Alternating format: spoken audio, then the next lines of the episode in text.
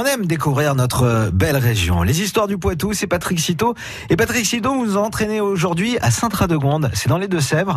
Il y a tout juste 39 ans, un des habitants de cette commune était auteur de romans et il décédait.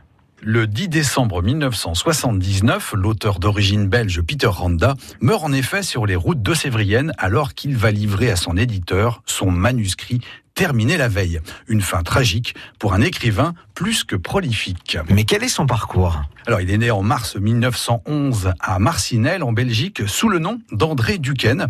Ce n'est que plus tard qu'il endosse le pseudonyme de Peter Randa. Auteur très prolifique, il a publié près de 300 romans dans de nombreux genres à partir de 1955.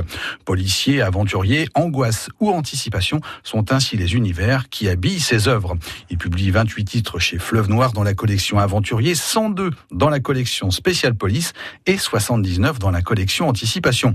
Quatre titres parus dans la collection Série Noire des éditions Gallimard et les 14 titres parus dans la collection Mystère des presses de la Cité sont plusieurs fois réédités dans les années 70.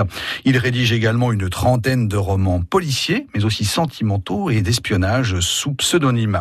Certaines de ses œuvres sont ainsi signées Jean-Jacques Alain, Jules Ardouin ou Jim Hendrix. Eh oui, on lui doit également une cinquantaine de romans érotiques au début des années 70 ainsi qu'un roman en feuilleton dans France Soir. Mais alors pourquoi s'installe-t-il à Saint-Radegonde Eh bien en fait, il y rachète la maison construite par le grand-père de son épouse.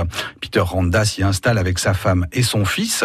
Son arrivée en 1961 avec sa famille dans le village près de Toire va influencer son œuvre. Il prend ainsi régulièrement la région comme source d'inspiration pour de nombreux romans policiers, de science-fiction ou d'aventure.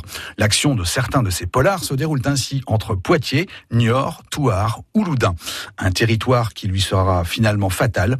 André Duquesne, alias Peter Randa, repose ainsi depuis 39 ans au cimetière de Saint-Radegonde. Merci pour euh, cette histoire et puis on peut la retrouver sur francebleu.fr.